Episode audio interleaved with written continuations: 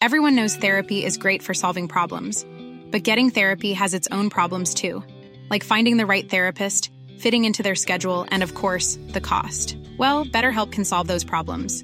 It's totally online and built around your schedule. It's surprisingly affordable too. Connect with a credentialed therapist by phone, video, or online chat, all from the comfort of your home. Visit betterhelp.com to learn more and save 10% on your first month. That's BetterHelp H E L P.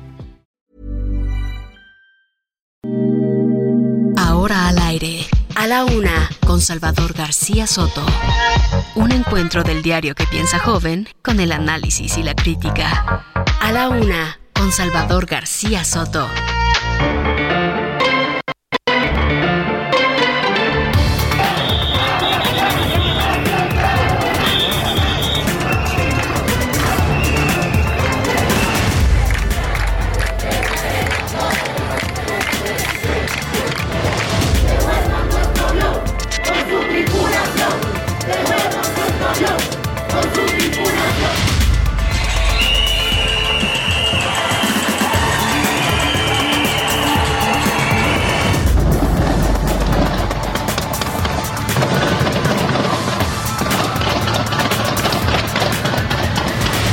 Yo, güey. Ahí viene la ambulancia. Aguanten, aguanten. Ahí viene la ambulancia. ¿Dónde te pegaron? Ok. Aquí nada más en la pierna, que se agredió a la población civil inocente como una especie de represalia.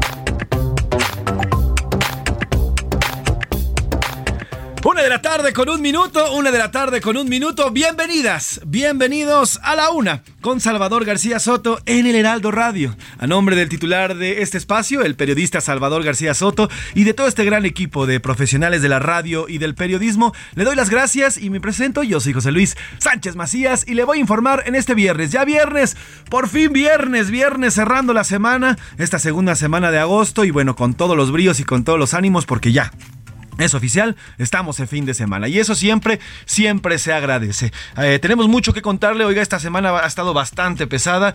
Cerramos, cerramos con información fuerte. Ayer, ayer Chihuahua, bueno, pues fue una vez más otro estado que se colapsó totalmente gracias al crimen organizado. Pero bueno, más adelante vamos a platicar de ello. Por lo pronto, con muchísimo gusto, le saludo, le doy las gracias que nos sintonice, que se ponga en contacto con nosotros. Tenemos eh, 21 grados centígrados aquí en la capital, vamos a llegar a 25 grados centígrados por la noche, 14 grados centígrados como mínima y bueno, tenemos altas probabilidades de lluvia, cerca del 75% de probabilidades de lluvia aquí en el centro de eh, la capital y bueno, también la buena noticia es que también el servicio meteorológico ha adelantado la probabilidad de lluvia, 50% de probabilidad de lluvia y chubascos en la zona de Monterrey, en la zona metro metropolitana y también en algunos estados del norte de la República. Así que buena noticia, siempre la lluvia, la lluvia es vida, el agua es vida y para Monterrey hoy en medio de esta crisis que vive, de verdad que también es una bendición. Dicho esto, quiero saludar con muchísimo gusto, quien me ha estado acompañando estas, en estas semanitas que Salvador García Soto se encuentra de vacaciones, a Sofía García, compañera aquí en el Heraldo de México. Usted la ve y la escucha en diferentes espacios, pero también es mi amiga, periodista y colega. ¿Cómo estás, mi Sofi? Muy bien, Pepe, tú ya feliz, ¿verdad? Ya te vi porque es fin de semana. Yo, sí, es viernes y como buen godín yo los viernes no traigo corbatas, no traigo trajes, zapatos, nada, vámonos. Es como Casual. en lo general, ¿no? En general todo el mundo a este, ya cuando llegas al viernes ya llegas más relajado Exacto. y también por ello, bueno, pues también, también incluso el outfit. Oye, bueno, pues aprovechar también a quienes nos a quienes nos escuchan a través de las diferentes frecuencias Exacto, del Heraldo Radio, de punta a punta nos escuchan en todo el país, también más allá de las fronteras, evidentemente aquí en la Ciudad de México por el 98.5 de FM, en Monterrey 99.7 de FM, Guadalajara en el 100.3 de FM, La Laguna 104.3 de FM en Oaxaca, 97.7 de FM, Salinas Salina Cruz 106.5 de FM, en Tampico 92.5, Tehuantepec 98.1, Tijuana hasta la frontera norte a través del 1700 de AM, Tuxtla Gutiérrez 88.3 FM, McAllen a través del 91.7 de HD4 FM, Brownsville 93.5 de FHD4 y Now Media Radio San Antonio 1520 de AM. Le dijimos que estábamos hasta del otro lado de las fronteras, Now Media Chicago 102 nueve. Todo, todo mundo nos puede. Ese es en las zonas gercianas, en las zonas gercianas, pero en lo digital, mi Sofi, me encanta decir gerciano. Sí, sí, ya, ya te he escuchado en las gercianas. Oye, bueno, pues nos pueden escuchar y ver a través de la página del Heraldo de México, es heraldodemexico.com.mx. Aquí hay una camarita vía streaming y nos puede ver o escuchar. Así que ahí le pone en vivo, en cabina, y ahí nos va a ubicar. O también a través de la aplicación TuneIn, iHeartRadio o también a través de la aplicación Spotify, busque a la una con Salvador García Soto y ahí está el podcast. También ahí puede encontrar nuestras listas de música, estas listas que publicamos y que le damos a conocer toda esta semana. Esta semana tocó a la Semana de la Juventud, el Día Internacional de la Juventud que se, se conmemoró ayer y bueno, pues esta semana vamos a cerrar con más, más rolas sobre la juventud, pero más moviditas, porque es viernes, porque es fin de semana, porque hay que disfrutar y hay que ya, mire hacer un alto en el camino, respirar, saber que las cosas pueden ir mejor y darnos la oportunidad también a veces, como dicen por ahí, de oler las flores y relajarnos, porque pues la cosa, como dicen por ahí, el horno no está como para bollos. Y las, los temas que platicaremos el día de hoy a las calles, el presidente López Obrador buscará que los militares continúen en las calles después de 2024, algo, bueno, pues que él simplemente antes de ser presidente había prometido todo lo contrario, hoy ya prevé que continúen los militares en las calles. Ojalá podamos saber en algún momento en qué momento que lo hizo cambiar de opinión. Pues narcoterrorismo en Chihuahua, 11 personas fueron asesinadas durante una serie de ataques armados y quema de tiendas de autoservicio en la entidad. Ya hay detenidos, ahí sí hay detenidos, bueno, pues diferente a lo que pasó en Jalisco, ¿no? ¿Qué está pasando? Y hay que preguntarnos cómo es que literalmente los grupos de crimen organizado ya adquirieron tanto poder que literalmente pueden colapsar un estado. Lo vimos el martes en Jalisco y en Guanajuato y ayer lo vimos en Chihuahua, sin que nadie pudiera hacer nada. Y lo más preocupante es que pasaron horas sin que ni una sola autoridad de ningún nivel de gobierno emitiera una sola palabra, comunicado o nada. ¿Qué hacemos los, qué hacemos los mexicanos? El silencio, ¿no? El silencio, el silencio de las autoridades durante varias horas. Nadie sabía nada, solamente veíamos imágenes desastrosas en redes sociales y los ciudadanos pues a la suerte, a su suerte. Con pánico, Con pánico y sin que una autoridad, una sola, ¿eh? nadie, nadie emitió un solo comunicado hasta horas después. Eh, sin justificación y mientras el país estaba en llamas, oiga, esto de verdad es como, híjole, es increíble. Mientras el país y mientras en Ciudad Juárez literalmente estaban asesinando a inocentes, los grupos de crimen organizado, en Tabasco, la Secretaría de Marina prestó mm. uno de sus helicópteros para que Pochi, la mascota del equipo Los Olmecas de Tabasco, por cierto, el equipo de, de béisbol del presidente López Obrador, pues pudiera ser transportado, llegar a esta mascota en un helicóptero de la Marina.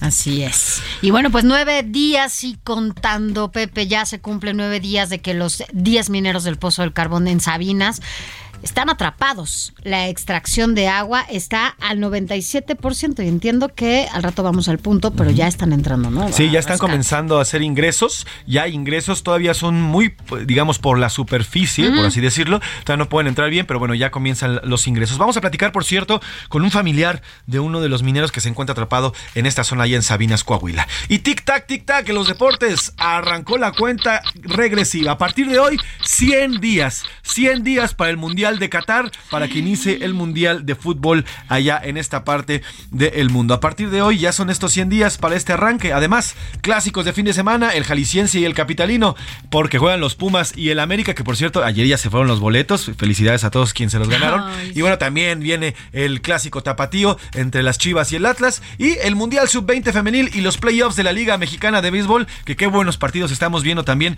en la Liga Nacional de Béisbol. Además, tendremos entretenimiento y todo lo que vaya surgiendo a lo largo de estas dos horas de información en este viernes. Viernes, rico viernes, para arrancar también le vamos a entretener, le vamos a contar también historias y vamos a relajarnos un poquillo ya para cerrar la semana y hacer ese respiro que nos hace falta. Sin nada más que decir, ¿qué le parece si vamos a la pregunta del día? Porque como siempre le digo, este programa es nada, absolutamente nada, sin usted. Esta es la opinión de hoy.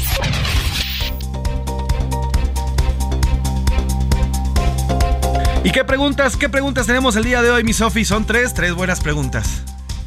¿Tres? Sí, esta semana, ya lo decías, fue una semana llena de muchísima información en todos los sectores. ¿eh? La economía pues continúa con cifras negativas. La inflación sigue su paso ascendente mientras Banjico ya aumentó. Ayer lo dábamos a conocer en los diferentes espacios. La tasa de interés, el tema de seguridad. Bueno, pues en tres estados esta semana se colapsaron durante horas en medio de ataques de grupos del crimen organizado. Y en medio de esto, vamos a hacerle la pregunta para que usted nos diga cuál es la pregunta. ¿Cuál cree que es el asunto más urgente y que el gobierno federal debería atender ya. A, seguridad. B, economía. C, ambos. Y D, las obras como el tren Maya y dos bocas. Tú, qué difícil. Uf, qué difícil, qué difícil. ¿Cuál será la, la opción? Y la segunda pregunta, mi querida Sofía. A ver, la segunda pregunta es, un helicóptero de la Marina, ya lo decías, oye, estas imágenes que vimos todos ayer estaban en medio de, como dices, una semana caótica en donde el, el, pánico entre la población en diferentes estados ha sido de locura. Bueno, pues un helicóptero de la Marina transportó a la mascota de Olmecas de Tabasco, esta mascota que se llama Pochi, al estadio Ángel Toledo, esto en el municipio de Macuspana, allá, la tierra del presidente, para el arranque de la pues postemporada. Todo esto todo esto mientras Chihuahua pues ardía en llamas. La Marina justificó que se trató de un acto para acercar a las Fuerzas Armadas a la población. Ahora yo le pregunto, ¿considera que esta acción A es correcta? Ejército y Marina son parte del pueblo. B está mal, son recursos para mantener la seguridad. C no afectó en nada. Y D pues es un espectáculo. Así es. Y última, una última pregunta para los que son pamboleros como tú, Sofi, que eres Puma además. Ahí estaré, ahí estaré. Eso. Este sábado los Pumas de la UNAM reciben a las Águilas del la América. ¿Usted a quién le va? Yo no voy a decir mi respuesta para qué. Pero ya yo sabe. Sí Oye, pero ya sabe, pues yo, imagínese, yo soy Puma. Entonces, primero, ¿a quién le va en este partido? Pumas, A, América, B, empate C, me da igual el fútbol. Porque también hay quien le da igual el fútbol y no le gusta, bueno, pues también está esa opción. Pues ahí están las tres preguntas de este viernes para cerrar, bastante calientitas y polémicas. 55 18 41 51 99 son las tres preguntas que le hacemos el día de hoy. Participe, envíenos su mensaje, su voz, su nota de voz también, aquí la escuchamos y estamos a pendiente también de todo, de todo lo que usted nos quiera comentar a través de las vías de contacto que ya le comentamos. Sin nada más que agregar, ¿qué le parece si vamos a un resumen de noticias y después de lleno a la información? Ya estamos aquí, Sofía García, José Luis Sánchez Macías, en A la Una, con Salvador García Soto. Por la paz. La Conferencia del Episcopado Mexicano, la Conferencia de Superiores Mayores de Religiosos de México, la Provincia Mexicana de la Compañía de Jesús y el Consejo Nacional de Laicos convocaron a los diálogos de justicia por la paz, con el fin de prepararse para la realización de un primer encuentro nacional. Hasta nuevo aviso. Ante las más de 400 imputaciones presentadas por irregularidades en el proceso de renovación interna de Morena, el partido anunció que se pospondrá la renovación de los congresos estatales. Por el ambiente. Pemex invertirá 2 mil billones de dólares para reducir la quema de gas. Esto es parte de los compromisos para bajar hasta 98% las emisiones de gas metano en los procesos de exploración y producción. Bajo fuego. Incendios arrasan en Francia. Más de mil bomberos buscan contener las llamas en el suroeste del país, que han destruido 7.400 hectáreas. El fuego obliga a evacuar a 10.000 personas. Se derrite. La región del Círculo Polar Ártico se ha calentado un ritmo cuatro veces más rápido que el resto del planeta en los últimos 40 años. El fenómeno es más profundo de lo que se creía.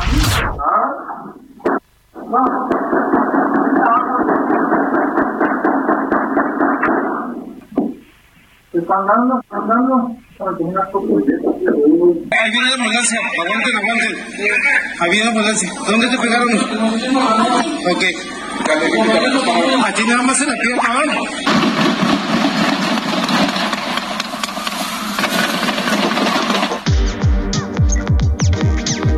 Una de la tarde con 14 minutos, una de la tarde con 14 minutos y arrancamos con la información. La jornada de terror que se vivió este jueves, la tarde noche de este jueves en allá en Ciudad Juárez, Chihuahua. El martes ocurrió en Jalisco y Guanajuato y ahora en Ciudad Juárez, allá en la frontera norte de nuestro país. Al menos 11 personas murieron, Sofía. Hace unos momentos, justamente el fiscal de Chihuahua, Roberto Javier Fierro, reveló que entre las víctimas mortales hay un niño, además de dos heridos y 10 detenidos perdieron la vida personas inocentes, unas que laboraban de manera habitual y otras que se encontraban en sitios en donde abrieron fuego. En esta dura jornada hubo un total de 11 personas sin vida en distintos hechos y 12 lesionados. Se acordó el despliegue de un importante operativo en el que participan elementos de la Secretaría de Seguridad Pública Municipal, Secretaría de Seguridad Pública del Estado, Guardia Nacional y Ejército Mexicano. No vamos a descansar hasta restablecer el orden y emplearemos los recursos necesarios para lograrlo. Pero, ¿qué ocurrió ayer, Sofía? Ayer, por cerca de la una y media de la tarde, un, eh, pues un enfrentamiento entre dos pandillas rivales en, el, en, el, en un penal allá en Chihuahua habría supuestamente, y esa es la teoría principal, generado toda esta violencia. Son dos grupos, dos grupos eh, rivales, rivales, grupos antagónicos que se encuentran en este, en este penal. Y bueno, pues durante la hora de visita familiar hubo un ataque por parte de uno al otro, estos dos grupos, y de ahí, eh, bueno, pues se, se, trata de los grupos de los Mexicles, así se hacen llamar, los Mexicles y los Chapos también, los Chapos que al parecer pues son parte del grupo del cártel de Sinaloa. Estos dos se enfrentaron, ocurrió, le digo, alrededor de la una y media de la tarde cuando estas pandillas se, ah, pues, se liaron literalmente entre golpes. Hay muertos también por eh, balas, que también hubo eh, balacera dentro del penal. Esto... Esto provocó después una andanada de violencia que duró más de seis horas allá en Ciudad Juárez, Chihuahua. El terror total. Estos personajes atacaron a inocentes en todos los ámbitos y donde pudieron, principalmente en tiendas, en tiendas de conveniencia, estos tiendas OXO, que ya al parecer pues son parte de los, de los ataques que vimos y que van a ser una constante. Lo vimos en Jalisco, lo vimos en Guanajuato, y bueno, pues ¿por qué? ¿Por qué estas tiendas? ¿Por qué estas tiendas? Al parecer todo se inclina a, la cercanía. Todo el mundo tenemos, o todos los mexicanos, casi todos los mexicanos. Te hace falta algo antes de llegar a casa y te paras en la esquina. Exactamente. Estas tiendas ya están en, en, nuestras, en nuestras colonias, son parte ya de nuestro modo de vivir. Todos casi cerca de cada esquina hay una de estas tiendas. ¿Y qué significa que ellos ataquen? Pues que el terror ya está ahí, que la inseguridad ya está ahí, en la esquina de tu calle, en la esquina de tu casa. Eso significa. Eh, sobre, sobre este tema, Sofi, bueno, pues hubo un vacío de información importante.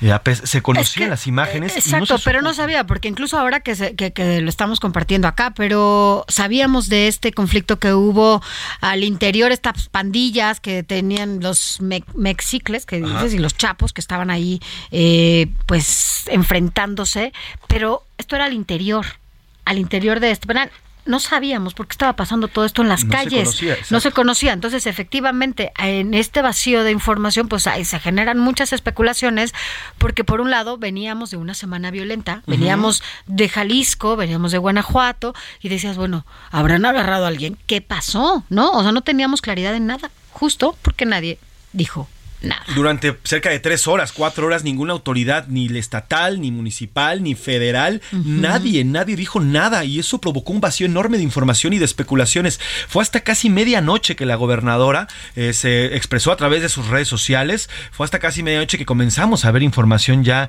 eh, pues ya digamos de manera oficial, pero por lo pronto lo que los reporteros y nuestros corresponsales fueron, fueron informando fue que conocimos. Hasta hoy a las 10 de la mañana fue una reunión de seguridad para tocar este tema y es impresionante porque ¿qué significa? Lo que vimos ayer no tiene otro nombre más que narcoterrorismo. Son personajes que literalmente pues eh, dispararon y atentaron en contra de personas inocentes en establecimientos donde la vida diaria se desenvuelve. En un centro comercial, en una pizzería, asesinaron a un colega eh, conductor de una radiodifusora ya Switch se llama esta, y a otros compañeros también que se encontraban haciendo un control remoto en esta en esta pizzería, eh, asesinaron a una joven en un Oxxo y a otra más que había acudido a pedir, chamba, a pedir trabajo. Ella estaba ahí llevando su CBE, su, currículum para eh, tener trabajo y a las dos las asesinaron, quemaron tiendas, es decir, fue una... Fue una, sin control, sin control. Y además, eh, hoy, fíjate, ayer, que ayer fue, no, hoy es 12, es el Día Mundial, ¿no? De las Juventudes. Y en medio de todo este contexto que estamos viviendo en nuestro país, dices, a ver, ha habido programas que incluso eh, el presidente Andrés Manuel López Obrador en algún momento mencionó que era un poco para evitar que fueran reclutados por el crimen organizado y que no se dieran este, que ya no se evitara justamente que estuvieran más metidos en estos en estos grupos. Y sin embargo cuando vemos que esto pasa pues parece que no está funcionando esta política que lleva a cabo el presidente Andrés Manuel López Obrador, porque cada vez vemos a más jóvenes en medio de estos ataques, estos conflictos que se dieron en medio eh, al interior del penal allá en Ciudad Juárez, ¿qué está pasando? O sea, los vemos, no estamos viendo gente adulta, estamos viendo cada vez más jóvenes. que están justamente saliendo a apanicar a la población. Sí, eso no hay otra forma más que llamarlo como narcoterrorismo. Al respecto, el subsecretario de Seguridad, el señor Ricardo García, el señor Ricardo Verdeja, Mejía Verdeja, habló del tema y esto fue lo que dijo. Este grupo delictivo, los mechicles, empieza a emprender acciones de disturbio y agresiones contra la población civil en Ciudad Juárez, dando como resultado nueve personas fallecidas que se suman a las dos que se suscitaron al interior del centro penitenciario. Pertenecen a la, estación Mega Radio, a Switch FM, y ahí se encontraba entre ellos un locutor de radio, Alan González. Los demás personas pues prestaban servicios. Se deriva de un conjunto de agresiones que se dieron en diferentes puntos de la ciudad de Juárez, en, en el estado de Chihuahua, donde hubo este tipo de eventos. Finalmente comentar que fueron detenidas seis personas del grupo delictivo Mechicles, están identificados como parte del grupo Mechicles y ya fueron puestos a disposición de las autoridades. Y bueno, pues también el presidente López Obrador habló al respecto, Sofía. Así es. En Ciudad Juárez, que perdieron la vida 11 personas, enfrentamiento entre grupos y luego algo que no se había presentado y ojalá no se repita porque se agredió a la población civil inocente como una especie de represalia. No fue solo el enfrentamiento entre dos grupos, sino llegó el momento en que empezaron a, disparar a civiles, a gente inocente. Entonces, esto es lo más lamentable. Ojalá, ojalá no se vuelva a repetir, dice el máximo, la máxima autoridad de este país en una ojalá como si el Estado no tuviera la capacidad de, de, garantizarnos. O sea, lo que nos está diciendo el presidente, ojalá, ojalá viene de la, de, es una, es una contracción que significa Dios quiera. O sea, ojalá no vuelva a pasar, dice el presidente. En lugar de él, como máximo líder, como el, como el presidente que es de una nación, asegurarnos que no va a volver a ocurrir, dice, pues ojalá no vuelva a ocurrir. Y además lamenta, claro, pues sí, bueno, pues gracias por lamentarlo, presidente, pero ¿y luego? ¿Qué vamos a hacer al respecto? ¿Qué sigue? Vimos hoy, esta semana, tres estados que literalmente colapsaron luego de que a los criminales se les ocurrió salir a las calles y crear terror y los estados no pudieron hacer nada, la federación no pudo hacer nada, no tenían, vamos, ni siquiera la información correcta. Al inicio nos hablaban de un supuesto criminal en Jalisco que había, que había fallecido y resultó que no, que había, que era un civil, era un civil que venía en la carretera y que murió en este fuego cruzado o en este fuego y lo fueron y lo asesinaron. O sea, hasta la información no la tienen completa. Y cuando el máximo líder dice, ojalá no vuelva a ocurrir, bueno, pues de eso estamos hablando. Vamos precisamente hasta Ciudad Juárez, allá a Chihuahua, con Federico Guevara, corresponsal en esta entidad, que nos tiene la última información de lo que ha ocurrido y lo que se ha dicho en torno a esta, a estos, eh, pues este narcoterrorismo que vimos el día de ayer. ¿Cómo estás, querido Federico? Buena tarde. Buenas tardes. Lo que se ha dicho, yo creo que ya está dicho. La realidad que se está viviendo actualmente en esta fronteriza Ciudad Juárez es que está a la espera, se está a la espera del arribo de 600 elementos de las Fuerzas Armadas que han sido enviados para blindar, para blindar esta ciudad. ¿Qué se está generando entre la sociedad? Compras de pánico, compras de pánico, unas filas larguísimas para tratar de, de cruzar a los Estados Unidos en tráfico, en tránsito habitual entre estas dos ciudades, la del Paso, Texas y Ciudad Juárez, pero los Estados Unidos han aumentado el nivel de alerta, por lo cual las revisiones son más extensas en este cruce, en este cruce, en estos cruces fronterizos. Eh, una reunión de seguridad, de, la mesa de seguridad por parte de la gobernadora del estado, en la cual pues, se, siguen reunidos, no ha habido una declaración formal en, en, en, sentido de qué es lo que va a hacer. Lo que sí ha molestado a muchos es que es una declaración del secretario general de gobierno en donde se dice que se va a apoyar a las familias víctimas en Ciudad Juárez lo que ha causado un poco de incómodo ya que no se está solicitando ayuda, sino que se den pasos concretos para tratar de solucionar esta situación de violencia. Hasta ahí la información, insisto, las universidades están cerradas, colegios también decidieron cerrar sus, cerrar sus clases presenciales hasta el próximo lunes y pues como se dice en términos muy populares, calma chicha en Ciudad Juárez. Pues estaremos pendientes. Eh, Federico, te pido por favor que hagamos contacto, cualquier información relevante y nueva que surja por allá en este estado fronterizo. Te mando un abrazo, Federico Guevara. Igualmente, buenas tardes. Federico, Aquí estamos en contacto. Seguro, Gracias. Federico Guevara, corresponsal allá en Chihuahua. Así la situación, así es como se está viviendo. Vamos a regresar con un poco más de este tema porque, bueno, pues ya las empresas saltaron por eh, las personas que fueron asesinadas, no murieron, fueron asesinadas en estos ataques. Vamos a una pausa y regresamos aquí en A la Una. Estás escuchando A la Una con Salvador García Soto. Regresamos. Sigue escuchando A la Una con Salvador García Soto. Ahora, la rima de Valdés. O de Valdés, la rima. Salió estos últimos días una nota que lamento. Bajó 70% en Puerto la economía. Cubetada de agua fría hoy se siente en nuestras playas. Te aconsejan que no vayas porque llegó María Rojo. No es María, caray. Mucho ojo.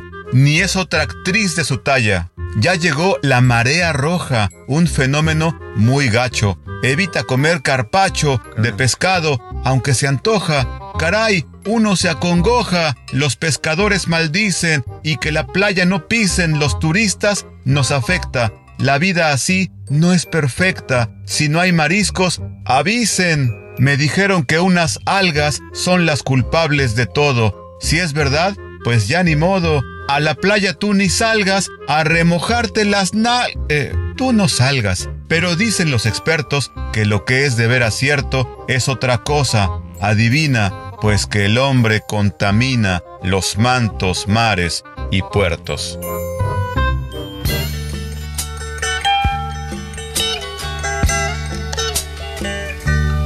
May God bless and keep you always. May your wishes all come true. May you always do for others and let others do for you.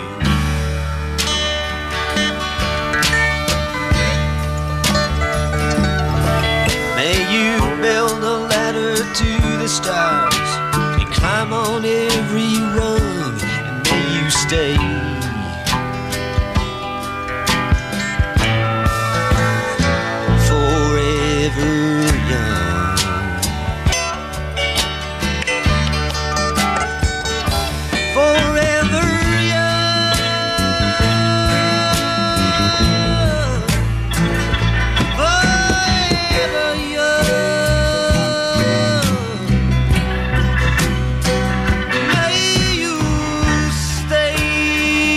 Tarde con 32 minutos. Una de la tarde con 32 minutos. ¿Qué pasaría, Sofi, si fuéramos jóvenes por siempre? Esa es la pregunta que se hace. ¿A quién, está- a quién estamos escuchando, Sofi? A propósito de esa pregunta, pues estamos recordando a Bob Dylan con esta canción Forever Young. Em, eso fue en 1974. O sea, ya tiene varias tiene décadas. años, exactamente. Bueno, por lo menos cuatro. Por lo menos cuatro décadas de esta, de esta canción, Siempre Jóvenes. ¿De qué álbum? De que es eh, Planet Waves. Así es, es. El, el álbum de. Ay, tenía mucho que no escuchaba a, Bob, Dylan. El, así es, el Oye, pero además esta canción que en este momento, después de que venimos, ¿no? De estar con todo esto que nos está sacudiendo en el país, no solamente a unos estados, sino a todos, como que te relaja. Sí, te tranquiliza, te relaja y bueno, ahí está Bob Dylan, el ganador del Premio Nobel de Literatura en 2016. Esto es Forever Young del señor Bob Dylan. Súbele mi Alex, vamos a respirar un poquillo.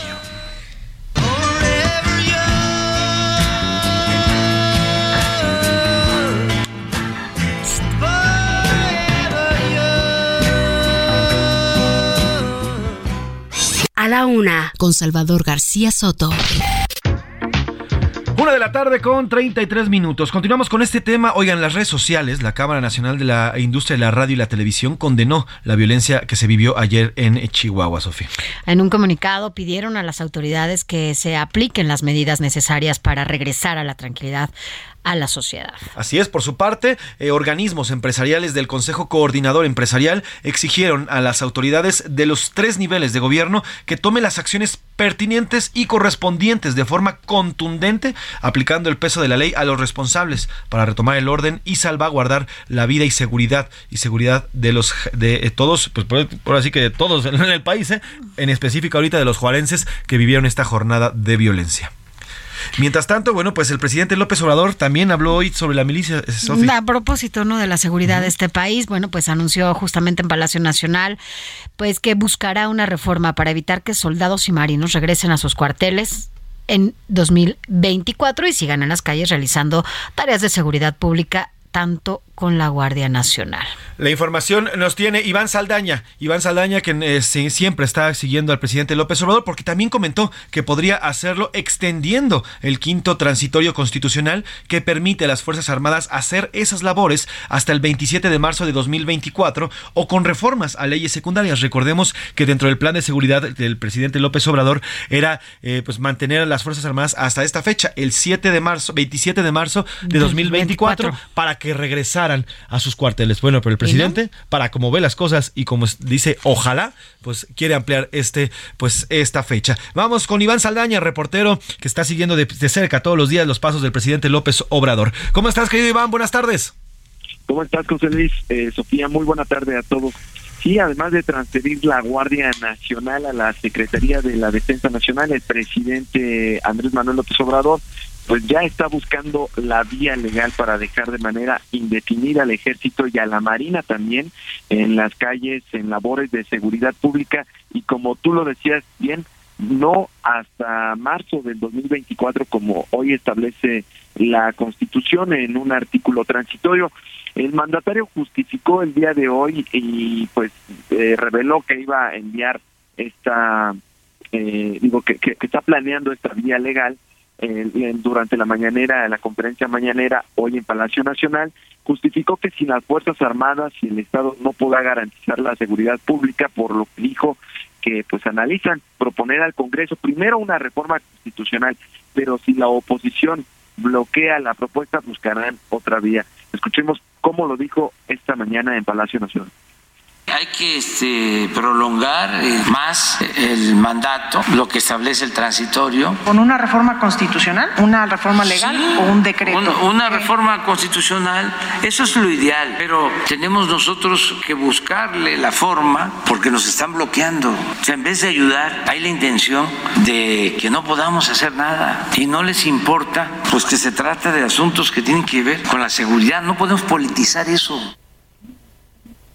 José Luis, básicamente eh, el artículo quinto transitorio de la Constitución establece durante los cinco años siguientes de la entrada en vigor de este presente decreto, en tanto la Guardia Nacional desarrolla su estructura, capacidades e implementación territorial que debe de ser esta fecha eh, vence hasta marzo del 2024, el presidente de la República podrá disponer de la Fuerza Armada Permanente en tareas de seguridad pública de manera extraordinaria, regulada, fiscalizada, subordinada y complementaria.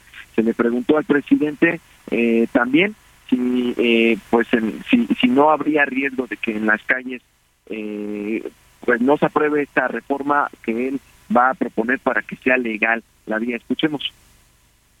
Si no logran la reforma constitucional, sería dejar a las Fuerzas Armadas en las calles, como lo hicieron Calderón y Peña, sin un sustento en la Carta Magna. No, porque vamos a buscar la manera, ayer hablamos de eso, de hacer reformas a varias leyes, reformas que no sean constitucionales, a leyes secundarias.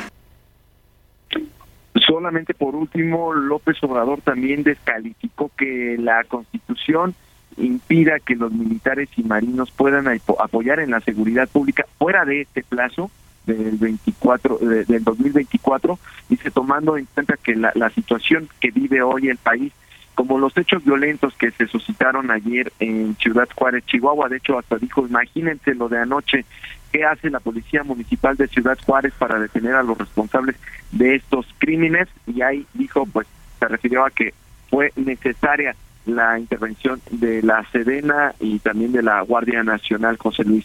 Pues eh, Iván, gracias por el reporte. Ayer la verdad es que pues no vimos intervención absolutamente de nadie. Estos criminales hicieron lo que quisieron y cuando quisieron y como quisieron durante el tiempo que quisieron. Con toda la libertad. Con toda la libertad, a pesar de que veíamos soldados, veíamos guardias nacionales ahí, bueno, pues estos criminales hicieron y deshicieron y patas para arriba pusieron Ciudad Juárez, Chihuahua. Pues ahí está el presidente intentando tomar medidas luego que de que verdad, eh, de verdad el tema de la seguridad ya es un tema que está rebasando al Estado totalmente.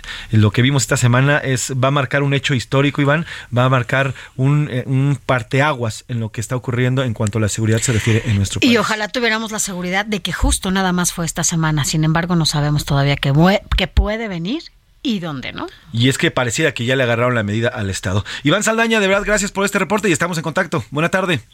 Sofía, José Luis, muy buena tarde a todos. Iván Saldaña, reportero de El Aldo Media Group, está siguiendo siempre los pasos del presidente López Obrador. Oiga, y por cierto, la oficina del alto comisionado de la ONU para los Derechos Humanos llamó al presidente Obrador a mantener la neutralidad civil de la Guardia Nacional. En Twitter señaló que la alta comisionada Michelle Bachelet, la expresidenta de Chile, ha reiterado en relación con varios contextos que la creciente militarización de funciones civiles básicas supone un debilitamiento de la institución institucionalidad democrática en nuestro país. Lo que dice la señora Michelle Bachelet, eh, alta comisionada de la ONU y expresidenta de, Chile. Chile, así es. Y en medio de todo esto, en medio de toda esta ola que se estaba viviendo allá en Chihuahua y después de una semana caótica, bueno, pues resulta que la estrategia de abrazos no balazos eh, pues no ha funcionado mucho, ya que la Secretaría de Marina prestó, prestó uno de sus helicópteros para que Pochi, esta mascota del equipo de béisbol Olmecas eh, de Tabasco, fuera trasladada. Así es, eh, participó en el espectáculo del arranque de la postemporada de los playoffs que se están jugando en el béisbol mexicano, de la Liga Mexicana de Béisbol, en el estadio Ángel Toledo Mesa, sí, en Macuspana, la tierra del presidente López Obrador, eh, tierra del mandatario. Y bueno, pues se ve y vamos a escuchar el momento en el que Pochi, esta mascota, baja literalmente de, una, de un helicóptero de la Marina, de un helicóptero de la Marina. Es el momento.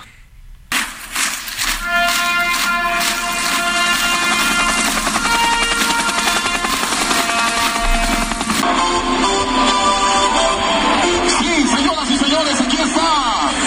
Ya lo vimos, trae la primera bola. Señoras y señores, el aplauso para recibir esta tarde en esta fiesta de playoff. Aquí está el número uno.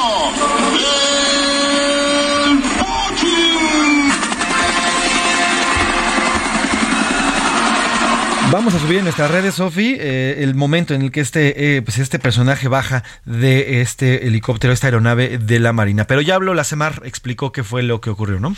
Así es, dijo que, bueno, pues esas participaciones han ocurrido en diversos eventos deportivos y académicos. Además agregó que esas colaboraciones constan de la presencia de alguna unidad, banda de música y de guerra, además de personal de formación. Aclaró que es con el fin de acercar a la Marina a la gente. Pues sí, el hecho aquí es que alguien, alguien debió haber pensado, mmm, está pasando algo fuerte en Ciudad Juárez, Chihuahua. No me parece correcto que utilicemos ahorita un helicóptero de la Marina.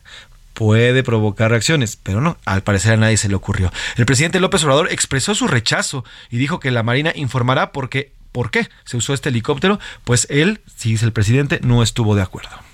No, no, no, pero ya les van a explicar por qué se realizó esto. No estoy de acuerdo, claro que sí estoy a favor de, del béisbol y del deporte en general y sé que pues hay mucha pasión por el deporte. Por eso fue lo del el helicóptero, porque estaba iniciando el playoff. Están los juegos finales de la Liga Mexicana de, de, de, de béisbol. Sí, sí, pero ya lo van a explicar, ya van a explicar. Pues ahí está, el presidente dice que lo van a explicar. Híjole, un mal momento, definitivamente mal momento el que eligieron para transportar a Pochi y a esta, pues esta mascota del béisbol. Hasta ahí, pues esta jornada violenta que se vivió ayer, Sofi, mucho que decir, mucho que lo que ocurrió ayer, y de verdad te lo digo y se los digo, esto es un parteaguas ya en nuestra vida pública, en nuestra vida como sociedad. Así es, y también aclarar que no es la primera vez que se meten con civiles, ¿no? Ya llevamos un rato con eso. Exactamente, vamos a otro tema. A la una, con Salvador García Soto. Oiga, ya se cumplen más, son nueve días, ya nueve días en la que los mineros, eh, estos mineros, estos diez mineros continúan atrapados en un pozo de carbón en Sabinas, Coahuila.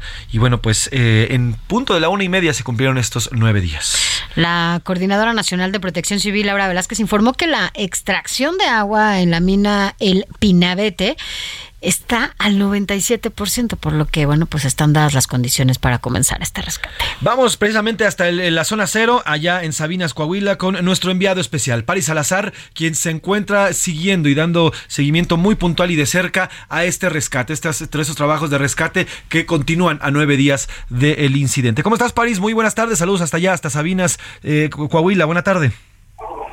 Buenas tardes, José Luis, Sofía, amigas, amigos de Grados de México. Así es, nueve días del colapso de la mina carbonera en Sabinas, que mantiene atrapados a 10 trabajadores desde el pasado 3 de agosto, por lo que fuerzas eh, federales y de la Coordinación Nacional de Protección Civil trabajan en la perforación de cuatro barrenos para incrementar el desalojo de agua, que es la principal acción que se mantiene en este momento para generar las condiciones de ingreso a esta mina. Se monitorean los niveles de agua y explosividad en la mina para asegurar el acceso seguro de los rescatistas en las próximas horas y también ya los buzos de la Secretaría de la Defensa Nacional y los equipos de salvamento se encuentran listos para ingresar al pozo una vez que existan las condiciones para las nuevas inmersiones. Este, Sofía, José Luis, la información que tengo. ¿Cómo ves el, el pues el, la, gente? ¿Cómo la ves? ¿Cómo ves el ánimo de la gente, París? Eh, son nueve días en las que no se mueven los familiares. ¿Cómo va el ánimo por allá en esta zona? Pues los familiares comienza un poco la desesperación, ya que se está al límite de, de, de, vida, de, lo, que podrían mantenerse con vida los mineros, sin embargo ellos mantienen la esperanza, para ellos los trabajos que están haciendo parece que son para ellos son muy lentos, sin embargo también están viendo que ya hay un mayor despliegue, llegaron equipos para barrenar y extraer más agua, lo que y hay un poco más de movimiento de, de trabajadores, lo que les da un poco más de esperanza de que quizá el día de hoy puedan ingresar, también ya se mantienen estos niveles de de monitoreo de explosividad y de agua para garantizar el acceso en las próximas horas de estos equipos de rescate. A ver, pero también se mencionaba, París, que ya habían ingresado. ¿Sabemos hasta dónde pudieron entrar? Eh, pudieron pudieron bajar, pero solamente a unos 30 metros, donde también ya se encuentran se encontraron con pilotes de madera, con estos eh, son, que son los que sostienen estos polines de madera que sostienen la mina que, con la que la apuntalan y que fueron derribados por la fuerza del agua. Ahora hay que retirarlos, así como escombros, para poder ingresar, que es ahora el, el, siguiente impedimento que, que hay para poder llegar hacia donde están los mineros. Pues sí, han logrado bajar. Disculpe, te escucho. No, no, dime, dime, dinos, dinos. Sí, es, es, es, el principal impedimento estos polines y estos escombros que es donde se están centrando las acciones y es donde están haciendo estos descensos los equipos de rescate para amarrarlos y poderlos sacar eh, hacia el exterior y generar este, este espacio, porque solamente tiene una movilidad de 1.6 metros, un espacio muy reducido, y necesitan más espacio para poder maniobrar en caso de que tengan que bajar alguna camilla o alguna otra situación de rescate, necesitan más espacio. Es por eso que se están centrando en el retiro de estos polines y estos escombros. Pues Paris Azad, te, te, agradezco la información y te pido que hagamos contacto en cuanto haya información nueva que podamos contar al auditorio. Te agradezco y te mando un abrazo hasta allá, hasta Coahuila. Buena tarde. Seguimos pendientes. Y precisamente, Sofi, vamos a platicar con Magdalena Montelongo. Ella es hermana de Jaime Montelongo, uno de los mineros que se encuentran en estos momentos atrapados en estos pozos de mina eh, allá en eh, Sabinas, eh, Coahuila. ¿Cómo está, doña Magdalena? Buena tarde, gracias por tomarnos la llamada. Sí, buenas tardes. ¿Qué se sabe, doña Magdalena, del el tema de rescate? ¿Qué les han dicho? ¿Qué les han dicho las autoridades?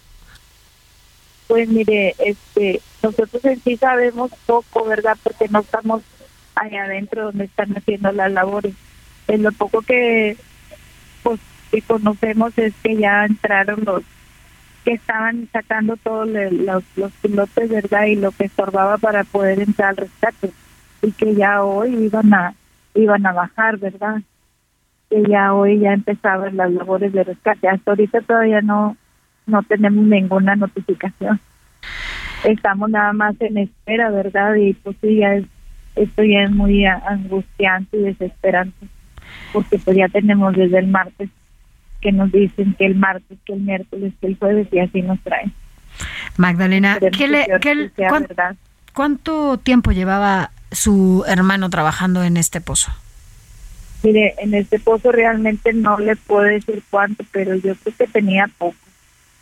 Tenía poco, este, pues eso casi yo no no platicaba con él. Sabía que trabajaba en los pozos de datos, de repente cambian de trabajo donde se llenan de agua, ¿verdad? Y, y pues ya se van a hacer a otros lugares.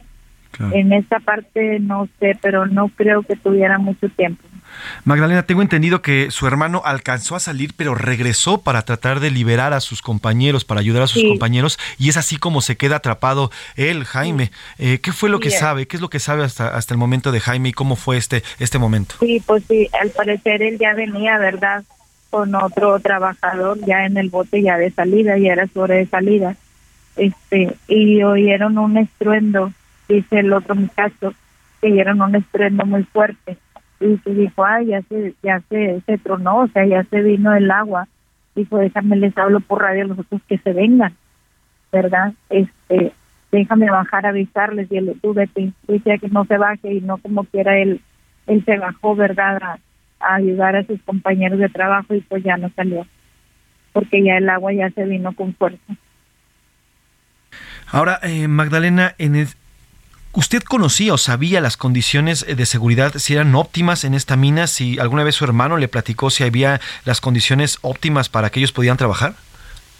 Pues es que mire, en realidad donde trabajan en pozos de carbón, pues del momento que son pozos así, pues no tienen las las condiciones este como si tuviera una mina de carbón, ¿verdad? Ellos trabajan nomás con la herramienta necesaria, ¿verdad?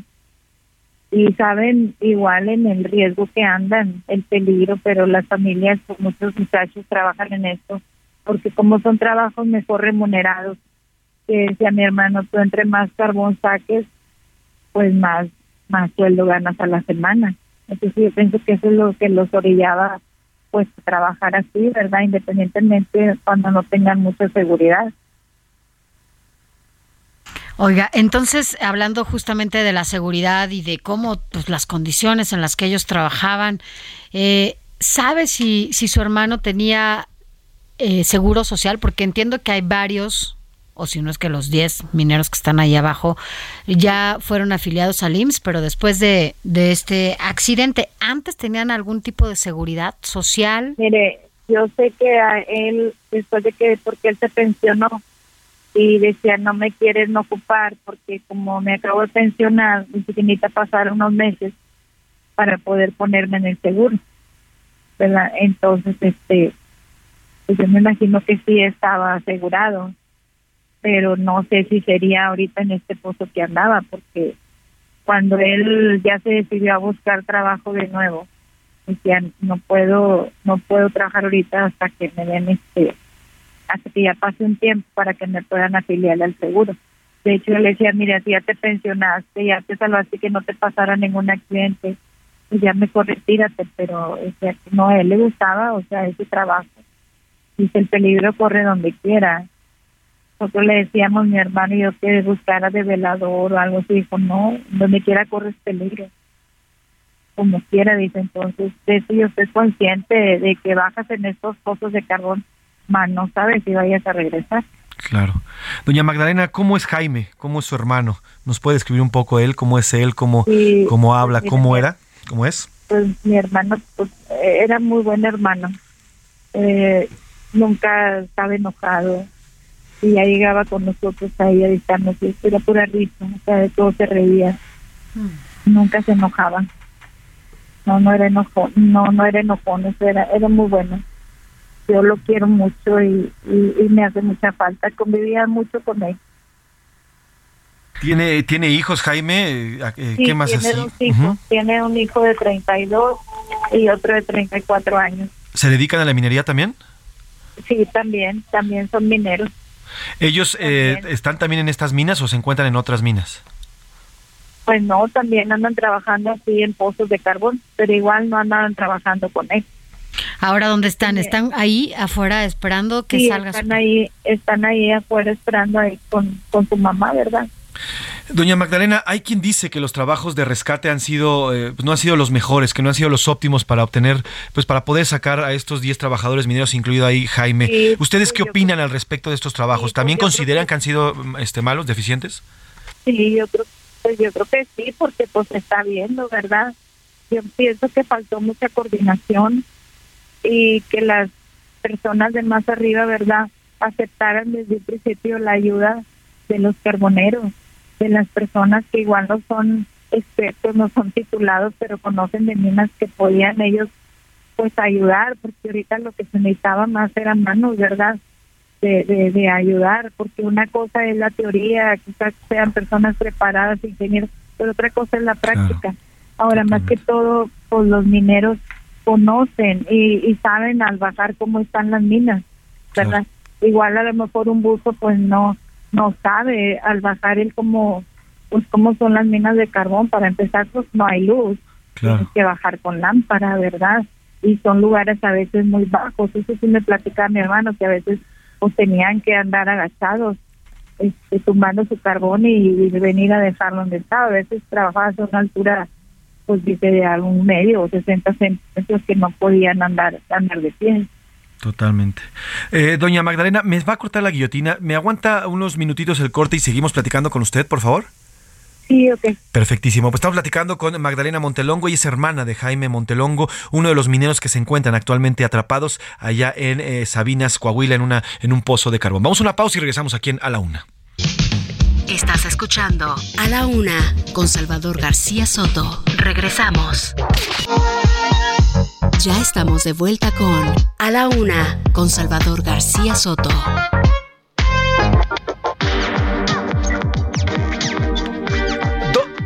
Dos de la tarde con dos de la tarde en punto, dos de la tarde en punto. Regresamos aquí en A la Una. Eh, nos quedamos platicando y se quedó eh, en el tintero la plática con Magdalena Montelongo. Ella es hermana de Jaime Montelongo, uno de los mineros que se encuentran en estos momentos atrapados allá en Sabinas, Coahuila. Doña Magdalena nos platicaba de Jaime, de cómo es él, cómo, cómo, se, pues, cómo es eh, su vida normal, cómo era él como persona, cómo es como persona, cómo es y cómo se mueve con sus familiares pues es, una persona de muy bonito carácter, pero igual no muy no muy sociable, ¿verdad? No era muy sociable. Eh, si decíamos reuniones en la casa, nos juntábamos todos, que fuera pura familia, ya si había otra gente, ya decían, no, es que no lo no conozco y mejor se retiraba. Pero este, pues era una persona muy buena gente.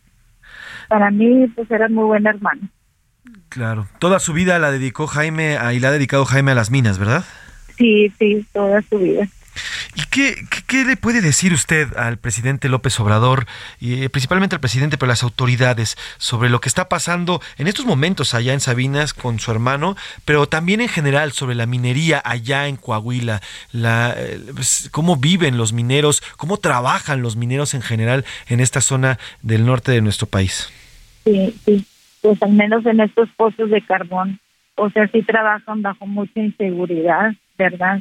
Y pues por la misma falta de, de empleos o porque quieren ganar más, pues hay muchos jóvenes, ¿verdad?, que sí se dedican a, a esto del carbón, que es lo importante aquí en esta región.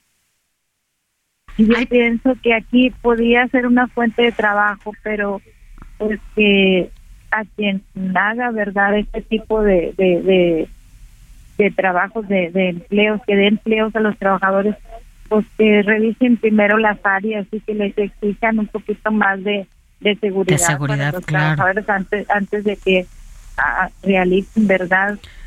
Además de, perdón, además de su hermano, ¿hay más familiares que se dediquen a, la minería? ¿De usted? Este, no, pues ahorita que yo sepa, no, ya ninguno, nomás es mi hermano y sus hijos y el otro primo que falleció también en la mina, que tiene un hermano, pero él dice, no, yo nunca me, yo ya no me dediqué a eso, ¿verdad? Pero ya de los demás familiares, no, nadie, nada más, nada más él, él y sus hijos. Doña Magdalena, ¿qué opina de la visita? ¿Qué, qué, qué opinión le genera la visita del presidente López Obrador que hizo el pasado domingo allá a esta zona? Pues mire, ahí sí yo no puedo opinar porque nosotros estamos retirados de donde de donde él llegó, ¿verdad? Nosotros estamos en otra área donde pues, no podemos ingresar para allá, ¿verdad? Tiene ya que traer un, un gafet, ¿verdad? Claro. En realidad, pues nomás lo vimos por la por la televisión, ¿verdad? Claro. De su estancia aquí en, en Sabina, así no, yo no, así no, pues no, yo, yo no vi, no estuve ahí presente. Le quiero hacer una pregunta fuerte, doña Magdalena, eh, y, y a ver si me la puede contestar. Hoy, hoy viernes 12 de agosto, ¿aún continúan con las esperanzas de que Jaime y los nueve mineros restantes continúen con vida? Sí, Todavía. sí, yo tengo mucha fe y mucha esperanza y Dios tiene la última palabra, ¿verdad? De que mi hermano y sus demás compañeros estén con vida. Pero sí pido que agilicen más los trabajos, no sé, o sea, que se pongan un poquito en el lugar de, de nosotros y toda la gente que estamos esperando, ¿verdad? Claro. Pues si tienen que trabajar tres turnos, pues que lo hagan, que lo hagan porque ya los minutos o días que pasen o ya son primordiales, ya sentimos mucha angustia, mucha desesperación, ya yo ya no puedo ni llorar, ya es muy triste, es muy doloroso. Si tuviera usted enfrente, doña Magdalena, al presidente López Obrador, ¿qué le diría? pues no sé si él esté en sus manos o si realmente este, pues que le dieran más prioridad, que avanzaran más. Pues que, que, que le pediría pues la ayuda la han recibido verdad yo no sé no sé en realidad qué es lo que le ha faltado acá a la gente que está sin más coordinación. Realmente no lo sé qué está pasando porque se tardan tanto Pues doña Magdalena, estamos y le estaremos dando seguimiento tanto a Jaime como a los nueve mineros restantes. Le agradezco que nos tome la llamada y por favor no perdamos la comunicación. Es muy importante conocer lo que opinan y lo que piensan y lo que están viendo los familiares y este espacio y estos micrófonos están abiertos para usted y para todos los mineros y todas las familiares que se encuentran ahí. Le mandamos un enorme abrazo y de verdad esperamos con toda la esperanza que usted tiene y que tienen los familiares de que estos 10 trabajadores continúen con vida y que sean, sean salvados en lo más próximo y en los días y en las horas más próximas. Dios Y ojalá. que sí Así Sí, será. muchas gracias. Así Sí. será, doña Magdalena, y gracias de verdad por tomarnos esta llamada. Que tenga buena tarde. sí muchas gracias Ella es Magdalena Montelongo, hermana de Jaime Montelongo, uno de los mineros que se encuentran atrapados. Y pues mire, ya la escuchó, ya escuchó qué es lo que ella sabe y qué es lo que piden. Y bueno, pues en Y este- yo creo que como ella, todos, ¿no? Los familiares de estos 10 mineros tienen la esperanza y la fe de que salgan justo y todos, ¿eh? Deseamos que así sea, con vida. Así es. Pues vámonos a otro tema. A la una, con Salvador García Soto.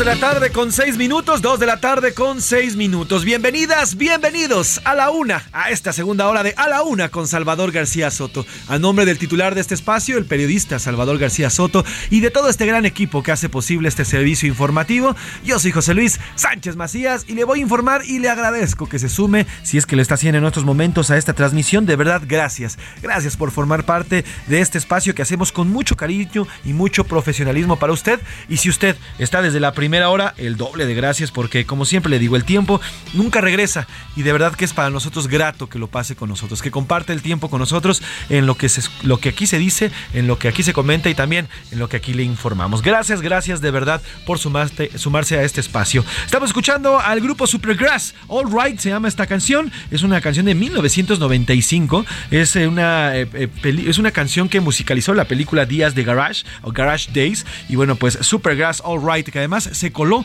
en esos años, en los años 90, en el 95, 96 en las principales listas del Billboard a nivel internacional. Va a un poquito más Alex a Supergrass y All Right y continuamos con más información.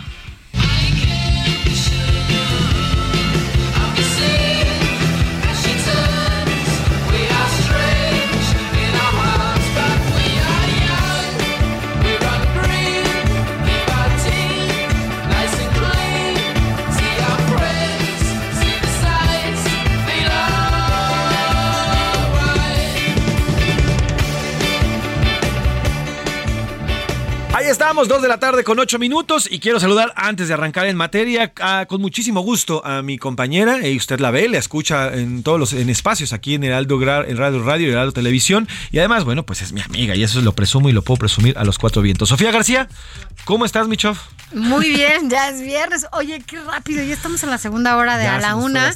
Y la verdad es que sí, ha habido mucha información y por ello, bueno, pues ya. Pero ya estamos terminando, ya nos vamos de fin de semana. Gracias al cielo, nos vamos a ir a descansar y a estar más relajaditos. También en la mesa ya está aquí Milka Ramírez, ¿cómo estás, Milka? Muy bien.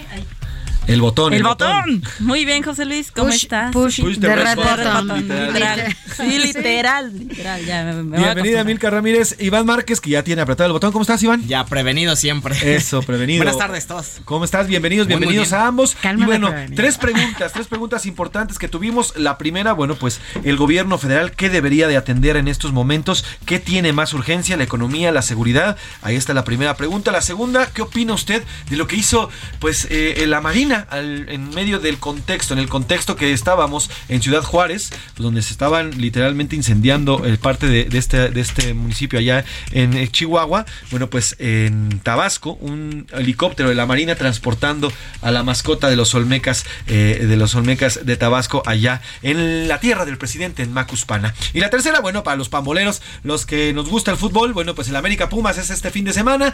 Yo ya dije que voy a América, Sofi va a los Pumas. Pumas. Este, pues Milka también es Puma porque ella estudió en la UNAM, ¿no? Pero si eres Puma real o No, más no, o menos. no- no soy tan fan del soccer, pero bueno, vamos a decir que sí. Oh my En gosh, una el mente- soccer. Bueno, Iván, Soccer. ¿tú a quién le vas, Iván? Me voy por la neutralidad del empate. Eso es. O sea, pero tu equipo cuál es? Cruz Azul, obviamente. Ah, bueno, pues, pues, bueno, ya, me acordé. Bueno, y es momento de hacer la pregunta que hacemos todos los días hasta ahora. ¿Qué dice el público? ¿Qué dice el público, Milka Ramírez? Buenas tardes, el mejor equipo de la tarde. Eso. De la pregunta número uno, lo más importante es la seguridad en el país, que ya se salió del, que ya se salió de control. Nos está gobernando el narco, ya no hay gobierno. En poco tiempo ya no vamos a poder salir por el temor. Ningún partido, a ningún partido le importa, solamente pelean el poder. Saludos, Rodolfo Rojas. Saludos, Rodolfo. Ah, pues así es, al parecer, pues nadie. Ahora sí que como dirían en- con el Chapulín Colorado, ¿y ahora quién podrá defendernos? No sabemos ahora a quién acudir. Es lo que nos es lo que platicábamos, Sofi. A ver, durante cuatro horas y media, cinco horas, no sabíamos qué Nada. autoridad estaba ahí. ¿Quién No. nos ayudaba? ¿Quién, quién ¿Cuál daba el algo? motivo de esto, no? Porque bueno, generalmente son reacciones de los grupos criminales, ¿no? Cuando detienen a uno de sus cabezas, pero pues nada. Oye, la señora Maro Camp, la gobernadora, tuiteando hasta las 11.45 de la noche, tuiteando. O sea, no puedo dar un solo, un solo tuit de certeza, un solo mensaje de certeza en las horas a ciegas que se vivieron ayer. No, José Luis, y lo estábamos platicando hace rato. Hasta hoy, a las 10 de la mañana, pone, llegando a, a- a- a la mesa de la seguridad. mesa de seguridad. No, señora, era para que no durmiera. Así es. Y bueno, ¿qué más dice el público? El público, dicen por acá, buenas tardes, José Luis y Sofi, los felicito por llevar extraordinariamente el noticiero. Muchas Ay, gracias, les mandamos un abrazo. Gracias, gracias por escucharnos y por mantenerse. ¿Quién de dice? verdad. Fernando, quien dice que también prioritario es la seguridad y la economía y dice que, híjole, este mensaje le va a gustar a José Luis, que le va a las águilas. Eso, mi Fer, te mando un doble de abrazo y ojalá ganemos este sábado por el primer clásico de la temporada sería el que nos echemos a la bolsa de el América. Ahorita vamos a hacer una apuesta tú y yo. Unos, por lo menos ¿Sí? unos taquitos Híjole. vamos a apostar Va. tú y yo. Este, mi Sofi. Es más, una vez, Conste. taquitos, taquitos contra Unos taquitos. taquitos. Quien Va, gane, ya va, está cerrado. Pero aquí, ¿eh? Pero conste que los traemos. Sí, sí, los tenemos aquí, taquitos yo para, de pastor. yo para la producción. De canasta, ahí está. Y si no, tú para la Sí, sí, sí, sí, de- ya están de canasta. ¿Va? Ahí está, cerrada la apuesta. Ahí está. Excelente, hay Mi Fer, mi Fer, el- Fer, nuestro radio escucha, si pierdo, pues ahí me, echo- me ayudas a pagarlos, ¿no? Gracias por sus mensajes. Buena tarde, con todo respeto, pero yo tengo otros datos. El ataque a personas ajenas en Juárez no es el primero que se da, ya sucedió hace algunos meses en el norte de Tamaulipas. No recuerdo si fue en Nuevo Laredo o Reynosa, donde también mataron a las personas que se fueron encontrando en las calles. Creo que también eran más de 10. Saludos desde el sur de Tamaulipas. Así es, saludos. Sí, fue en- eh, precisamente fue en Reynosa.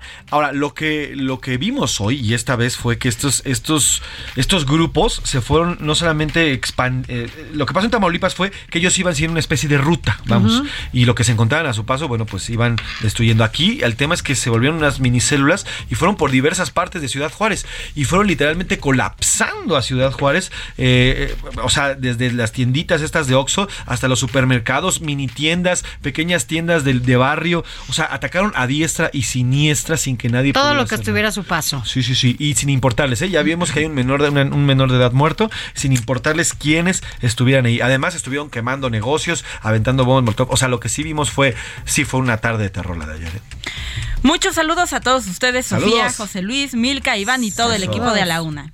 Héctor de la Ciudad de México. Desde los clanes y tribus más primitivas de la humanidad, pasando por toda la monarquía, feudo o república más insignificante, la seguridad y protección de sus gobernadores era el primer factor y único de la existencia de este Estado, clan o monarquía. Sin esta protección, el gobernado no le tiene le- lealtad alguna o tributo al gobernante. Insisto, todo este régimen de ineptos, incompetentes, indolentes e irresponsables, que no tienen ni siquiera idea de cómo hacer funcionar mínimamente algo bien para el país, van a dejar que los criminales ocasionen la gran desgracia nacional de la que nunca nos vamos a recuperar. Uf, fuerte comentario, gracias, gracias por su comentario fuerte, fuerte, verdad. Saludos desde Jalisco. Saludos hasta Jalisco, un abrazo. Lo primero es la salud, la seguridad, economía, educación y muchos más temas importantes. Con todo, en todos estamos peor con López Obrador. Es puro taco de lengua. Está reprobado a nivel de Peña Nieto. Gracias por su comentario, que tengan la tarde. Me gustó eso de ¿Cómo se reprobado llama a nivel de nuestro- Peña el- Nieto. el- No, no da nombre. Ah, ok, saludos hasta Jalisco. Hola, poderoso equipo de A la Eso, me gustó eso de poderoso, empoderado, eso. El power. El power of the one. Dime. Más que una respuesta a sus preguntas es una opinión. Y es que, ¿qué es lo que quiere el inquilino de Palacio Nacional para que admita que toda su estrategia de gobierno es un asco y un fracaso? ¿Cuántas mexicanas y mexicanos necesitan morir, desaparecer, ser violentados de la manera que sea para que él admita su error y decida hacer algo? Su su soberbia y su necedad están ayudando a la delincuencia a acabar con este país.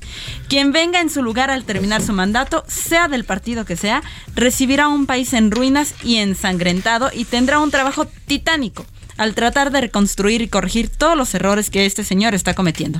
Les deseo un buen fin de semana, cuídense mucho, por favor. Su servidor, Víctor Gil Hernández. Una opinión muy informada, don Víctor. Gracias, gracias por escribirnos. También tenga un gran fin de semana y descanse, descanse este fin de. Buenas tardes al equipo de A la Una. El Eso. tema más importante es la seguridad Pues sí. para que todo fluya. Y está visto que Andrés Manuel no está capacitado para administrar y gobernar, solo puede hacer las cosas más fáciles, como el traslado de la mascota. Pues gracias por su comentario. Sí, la verdad es que el tema de seguridad se está convirtiendo, o ya se convirtió más bien ya en un tema de urgencia, de un tema de que ya nos rebasó, que era para ayer haberlo resuelto. Y pues entre más pasan los días, pues al parecer pareciera que se le va de las manos al Estado más y más y más este tema. Este gobierno nos falló. Lo principal que debía darnos, que es la seguridad, no lo está dando. Y de ahí se desprende todo. Soy el señor Julio de Monterrey. Uf, fuerte. Gracias, gracias, gracias por su comentario, don Julio. Saludos hasta allá, hasta, hasta Monterrey. Y bueno, que bueno, les va a llover esta tarde, ¿eh? así que pues a disfrutar la lluvia, va a haber chubascos en esta zona de Monterrey. Aquí hay otro mensaje. Este Sí. incremento de violencia no será parte de una estrategia del gobierno en turno para crear un ambiente de zozobra y ausentar a la gente de las urnas. Saluda desde Monterrey, Raúl Ah, Rodríguez. de Monterrey Cano. Bien, muy bien, otra vez Monterrey. Saludos a los regios, andan con todo, ¿eh? Hay un cabrito. Un cabrito, una Qué canita rico. Oye, ¿eh? tenemos, Qué rico. tenemos opiniones en audio. Correle mi roof. Te estamos escuchando. Esta es tu opinión. Soy la profesora Alicia de San Juan del Río y en cuanto a la primera pregunta, ¿cuál es el asunto más urgente por atender? Que todos los mexicanos logremos sacar a López Obrador del poder. Esa sería la respuesta. Segundo, lo del helicóptero, pues me parece pan y circo. Y en cuanto al triunfo de los Pumas y del otro equipo, pues yo soy Pumas, así que ustedes dirán. Pues ahí a está, decir algo. Un puma más. Abrazo, abrazo. Y bueno, pues en la cancha lo veremos. En la cancha lo veremos. Gracias. ya nos gracias veremos el domingo, nos hablamos El el, domingo domingo. nos hablamos. Nos escribimos. Muchas gracias. Eh, tenías un mensaje que te mandaron también un conductor que tenías un saludo para él. Sí, a Luis Silva un saludo que escucha toda la parrilla del Heraldo, pero nos manda también. Ah, sí. Bueno, conoce perfectamente a José Luis, a Sofi, a Salvador, a Iván. Entonces, Ay, no. le mandamos un saludo Un muy abrazo. especial. Hoy me llevó a que, no- a que me vacunara contra COVID y íbamos platicando de- Qué del padre. programa. Eso, le mandamos un Saludos. abrazo. Gracias por escucharnos, un gran, gran abrazo. Y también gracias a todos los que nos escuchan y nos comparten. En Twitter, mi querido Iván. Arroba ese García Soto, Eso. bastante, bastante participación. Eso. Sobre la primera pregunta acerca de los problemas que aquejan a México, el 57% dice debe- debemos de, el gobierno debe de responder a ambos temas, tanto economía, seguridad y a todos los que surjan. El 36% dice que con la seguridad, priorizar la seguridad. El 2% la economía y el 5% las obras faraónicas del presidente. Faraónicas, así es. Y la segunda pregunta. Sobre el trans- sobre que transportaron a la mascota de Tabasco, el famoso Pochi. El, Pochi. 88% respondió que está mal porque la Marina debe brindar la seguridad. El 10% que no afectó en nada, puesto que es un espectáculo. Ajá. Y el 2% dice es correcta, porque al final de cuentas le pertenece al pueblo la Marina, entonces puede hacer ciertas actividades. Perfectísimo. Y sobre el Pumas. Y el Fucho creo que le va a gustar muchísimo a José Luis. Eso, arriba las Ay, águilas. ya, ya, ya adelantaste. retráctate, Sofía, Siento porque que hay- hay aquí un Complot. un complot, contra mí, porque la sí. gente también entonces. Desde ayer, desde ayer, no sabes cómo estaba Ivancito, ¿eh? Ya No, después- claro que no. lo voy a decir fuera del. Digo, lo voy a decir después. Sí, no hay que balconear a la gente. bueno, el 40% respondió que va a ganar las Águilas. Ajá. El 35% Pumas está Mira, equilibrado. casi. El 20% se fue a la diplomacia, el 20% el Al empate, empate. y el 5% me da igual el fucho. Pues bien, así, oigan, hablando ya. de fútbol, en estos momentos la Liga BBVA Bancomer está anunciando que ante las circunstancias actuales en Ciudad Juárez, la Liga BBVA MX determina reprogramar con fecha por definir el partido de la jornada 8 entre Juárez y Pachuca, que se Uf. llevaría a cabo mañana, eh, 13 de agosto. Más adelante ahorita vamos a platicar con Oscar Mota, nos va a tener la información eh, más, eh, más ampliada, pero bueno, por lo pronto la Liga BBVA MX anuncia que se pospone el partido de eh, Pachuca contra Juárez, esto debido a la violencia que se vio el día de ayer. Oiga, y precisamente para hablar sobre este tema, todo, todo surgió, o es lo que se sabe, eh, bueno, Hasta pues ahorita. hasta ahorita habría surgido por un, pues un enfrentamiento entre dos bandas, entre los mexicles y los chapos. Son dos bandas que han asolado a esta zona de Chihuahua, esta zona del norte de nuestro país. Y bueno, para platicar de este tema, sobre las pandillas en el norte de nuestro país, porque es un tema fuerte y es un tema que está totalmente penetrado en esta zona, saludo eh, en la línea y le agradezco que nos tome la llamada al doctor José Andrés Sumano Rodríguez. Él es investigador del Colegio de la Frontera Norte. Doctor José Andrés, ¿cómo está? Buena tarde. Hola, buenas tardes. Encantado de estar con ustedes y con su auditorio. Gracias, doctor. Eh, para arrancar, ¿qué es lo que está pasando con estas pandillas? ¿Qué son estas pandillas y de dónde provienen y cómo es que nacieron allá en el norte del, del país, principalmente en, en Chihuahua? Claro. Bueno, e- estos yo les llamo más eh, super pandillas porque no son propiamente la pandilla tradicional que conocíamos, no son grupos fuertemente armados que tienen vínculos con los grandes grupos criminales del país, le hace Cártel Jalisco Nueva Generación, Cártel de Sinaloa, eh, el Cártel de Juárez, y que operan de alguna manera muchas veces como franquicias de estos grupos criminales, ¿no? Estos grupos criminales les proveen de armas, les proveen de la droga, y ellos pues se encargan mucho del narcomenudeo, de la operación de la plaza, de facilitar el tráfico. Eh, Ciudad Juárez no está exenta, por supuesto, de, los conflictos nacionales que hay entre estas grandes organizaciones criminales, eh, en particular a través de estas franquicias.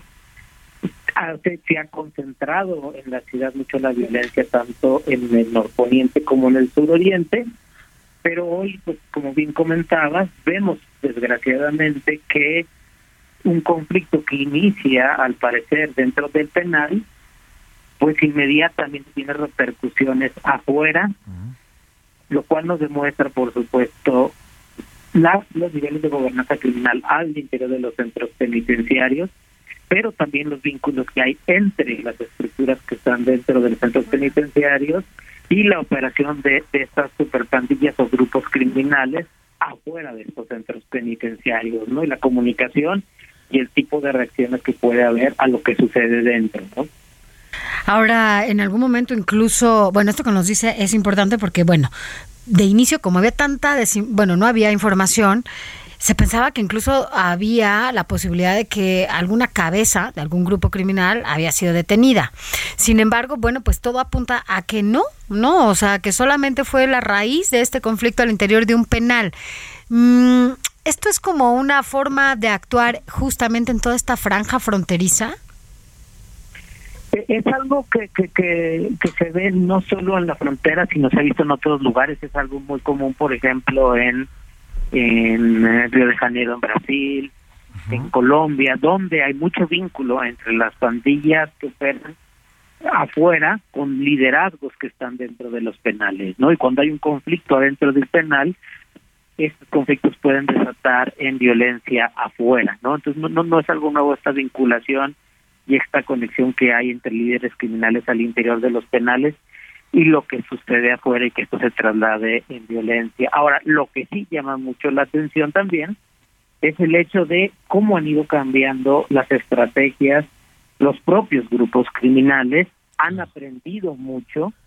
Eh, el culiacanazo les dejó lecciones importantes, pero no solo el culiacanazo, el intento fallido de captura de Guzmán, sino otros actos también que han sucedido durante esta administración de que presionando y generando terror con civiles pueden cambiar y disuadir la acción del Estado, ¿no? Entonces, han ido moviéndose cada vez más a este tipo de actos que pudiéramos ya calificar dentro del terrorismo, porque buscan generar terror en la población y miedo a la población para tratar de disuadir al Estado o a otros grupos y, por supuesto, eh, esto les ha parecido mucho más efectivo que otro tipo de estrategias como enfrentarse directamente con las fuerzas del Estado, ¿no? Doctor José Andrés, eh, me tiene que, me va a cortar la, la guillotina, pero me puede aguantar el corte para seguir platicando sobre este tema en específico que habla del terrorismo que ha provocado estos grupos. ¿Me aguanta la pausa y regresamos?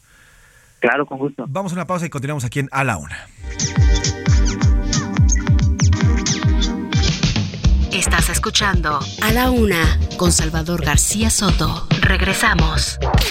Sigue escuchando A la Una con Salvador García Soto.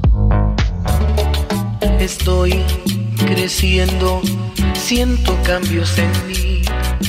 Creo tener la razón en todo y pienso que siempre voy a ser joven. No hago caso a los mayores.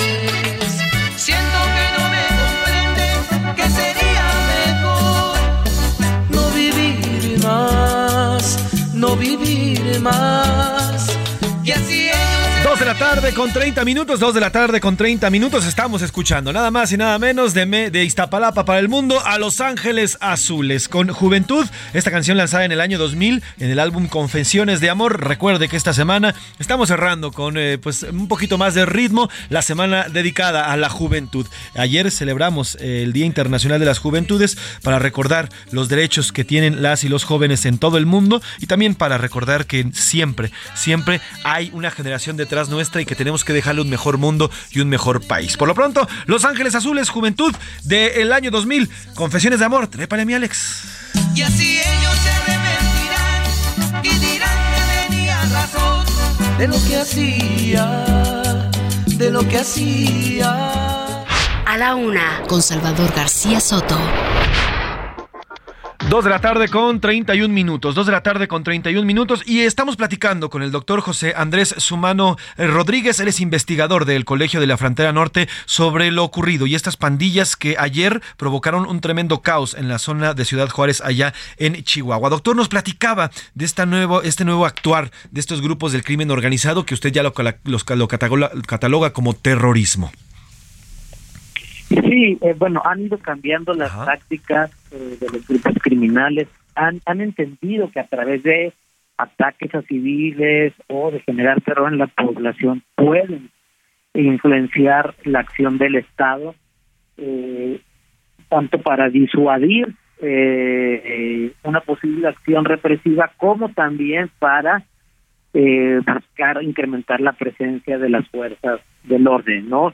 Eh, pareciera ayer, por supuesto, que ante el ataque de uno de estos grupos a otro, pues los ataques a, la población civil pudieran ser una manera de tratar de generar atención, de eh, saturar la, la, la ciudad de eh, un despliegue policial y militar y en esa medida evitar el avance de alguno de estos grupos respecto al otro, eh, pero preocupa, preocupa eso que los grupos criminales han aprendido mucho tras este sexenio de que con terror y atacando civiles pueden tener buenos resultados y que lo están utilizando, lo están utilizando o para evadir capturas o para calentar plazas o para eh, como parece ser el caso de ayer, para pues concentrar la acción del Estado y evitar el avance de un grupo rival. Pero, pero doctor, ¿cómo lo han, el, hecho de que ustedes nos han aprendido, eso significa, lo aprendieron con base en que no existe un Estado que los, que los, digamos, que los detenga, que, el,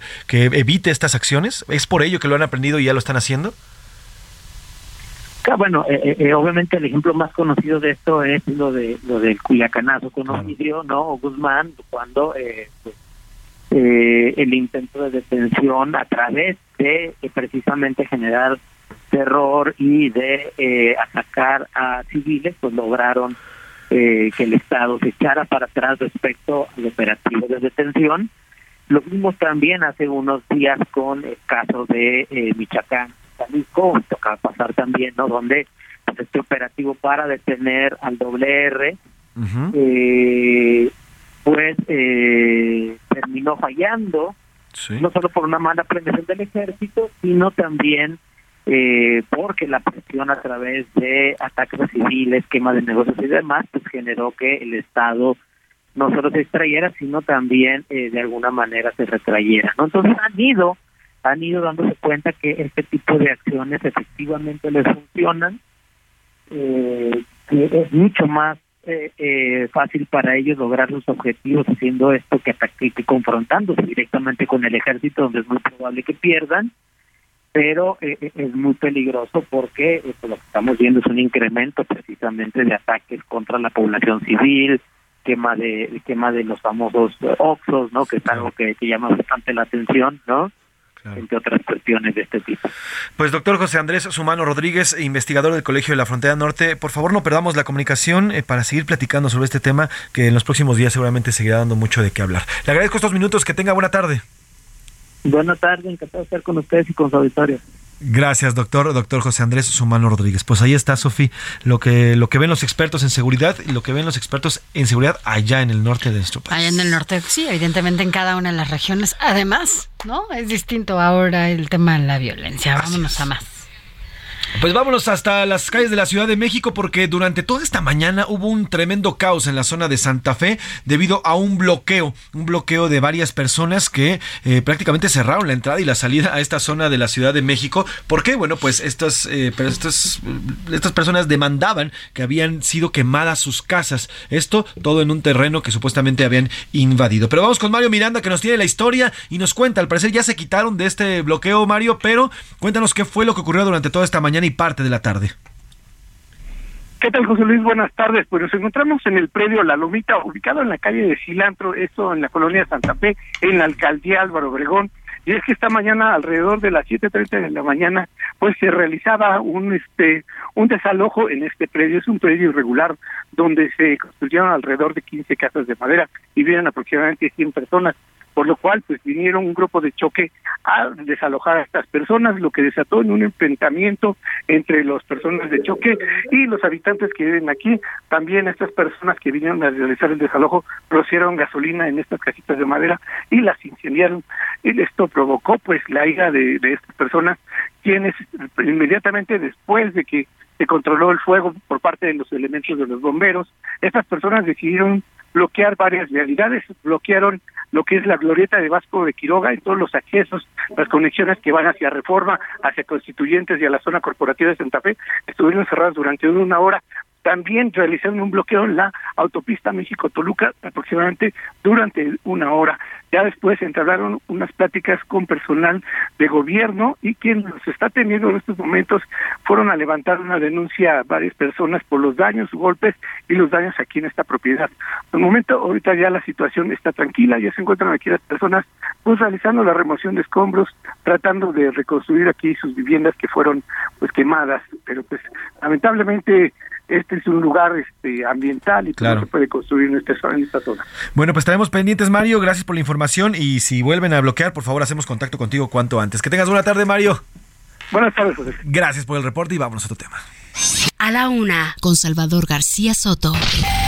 Oiga, vamos al sur de la República Mexicana porque este viernes comenzó la vigésima quinta edición de la Expo Ámbar en Chiapas, en el Monumento a la Revolución en la Ciudad de México. Chiapas viene como eh, invitado a esta, a esta exposición que se lleva a cabo aquí en la capital. Y bueno, pues hay bastantes expositores, Sofi. Van a ser Van a ser por lo menos 168 expositores que tendrán ahí, bueno, muchos módulos artesanos y qué maravilla poder traer a Chiapas a la Ciudad de México, la verdad. Y para hablar de este evento, bueno, pues Saludamos en la línea a Marilú Ruiz Pastrana, y es directora general del Instituto Casa de las Artesanías de Chiapas. ¿Cómo está Marilú? Buena tarde. Hola, José Luis, muy bien. Hola, Sofía, buenas Mm, tardes. buenas tardes. Gracias por tomarnos esta llamada. Eh, para arrancar, y como eh, a bote pronto, ¿cuántos son los empleos que genera esta industria, la industria del ámbar, estas, estas piedras tan hermosas? Mira, en, en la exposición de esta vez tenemos a 168 artesanos que representan a, a otros 700 que son parte de los grupos de artesanos que vienen, pero es una actividad que eh, da trabajo, digamos, directamente a, a aproximadamente 2.000 artesanos directamente y indirectamente a 4.000 personas. Pues vaya que es un Sí, es buen bastante, número de, sí. de- de personas. Ahora, hay algo que siempre nos preguntamos, sobre todo para cuando queremos comprar. ¿no? Perdón, Una- Sofía, hay como un ruido en la línea. Sí, no sabemos. No sabemos qué de qué es el ruido de la línea. Va- Nosotros Vamos también a lo intentar escuchamos. limpiarla.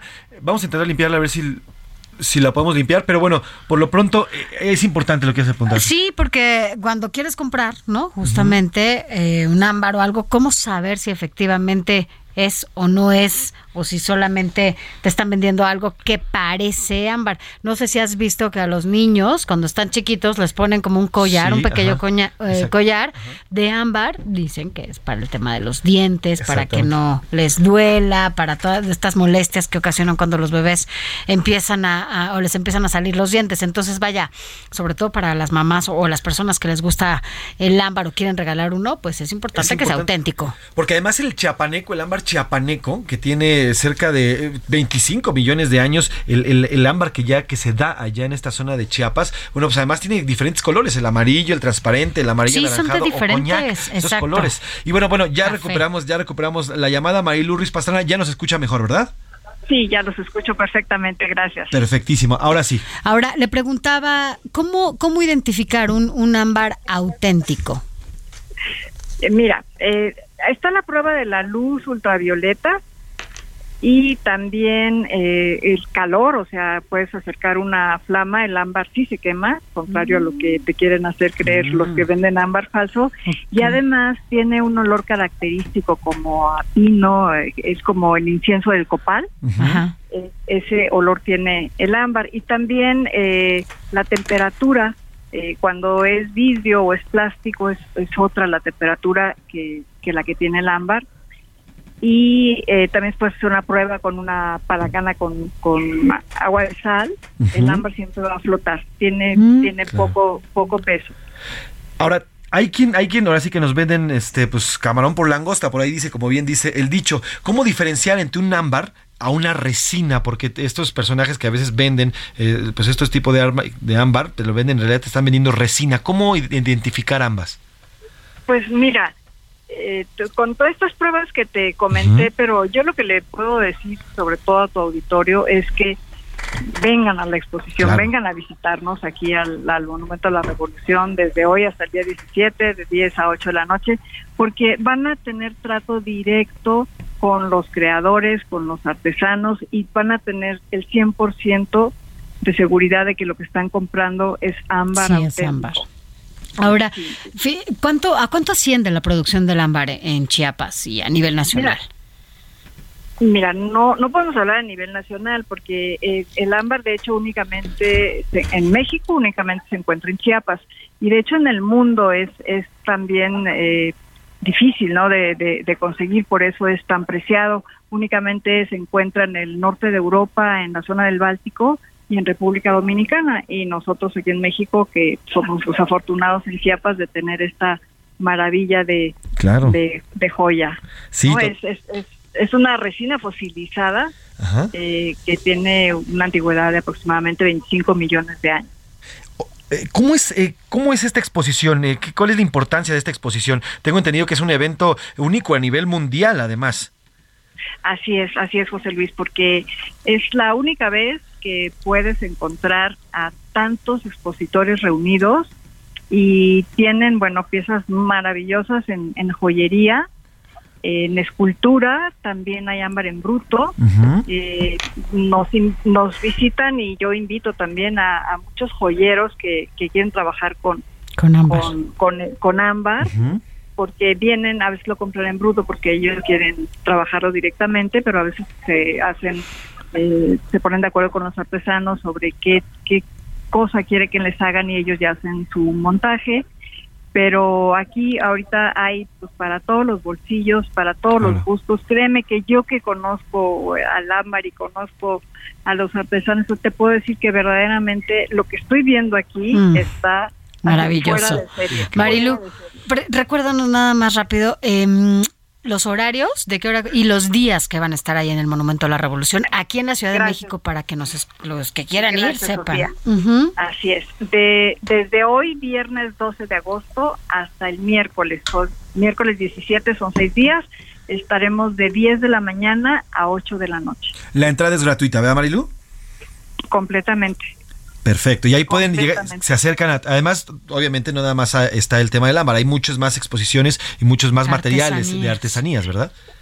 Pues mira, tenemos eh, una pequeña muestra de todas las, las demás eh, ramas artesanales que tenemos en el estado eh, a través de la tienda de Casa de las Artesanías de Chiapas, porque sí, siempre, eh, ya habíamos estado aquí anteriormente en el 2019 y que de verdad los artesanos estaban felices porque batieron récord de ventas y nos pedían que por qué no tener algo más representativo de Chiapas y bueno, pues entonces este año lo estamos haciendo así, así que pueden encontrar un poquito de todo, pero básicamente yo les diría por favor es que vengan, es que recorran todos los pasillos, es que no van a creer lo que van a encontrar y a ver. Híjole, Marilu, ya nos dieron ganas para este fin de semana. Además, es una, es una gran visita y hay que invitar a todo el público a que asista, a que asista a esta, a esta exposición que se va a presentar a partir de hoy en el Monumento a la Revolución. Y bueno, pueden conocer todas las maravillas del ámbar, pueden conocer el ámbar de verdad y también comprar y adquirir eh, diferentes artesanías que, eh, que ya nos platicabas, Marilu. Pues Marilu Ruiz Pastrana, directora general del Instituto de Casa de las Artesanías de Chiapas, gracias por estos minutos y seguramente estaremos por allá este fin de semana conociendo esta enorme variedad y también pues el ámbar, el ámbar chiapaneco que es hermoso. Al contrario, gracias a ustedes por la oportunidad de dirigirnos a todo.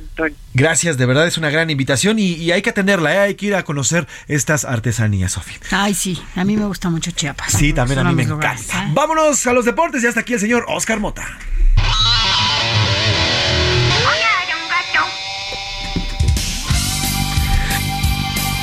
Señor Oscar Mota, ¿cómo estás? Buen viernes, viernes, que te quiero viernes. Mi querido José Luis Sánchez Mafre, mi querida ¿Cómo estás, Sofi, ¿cómo están? Excelente viernes.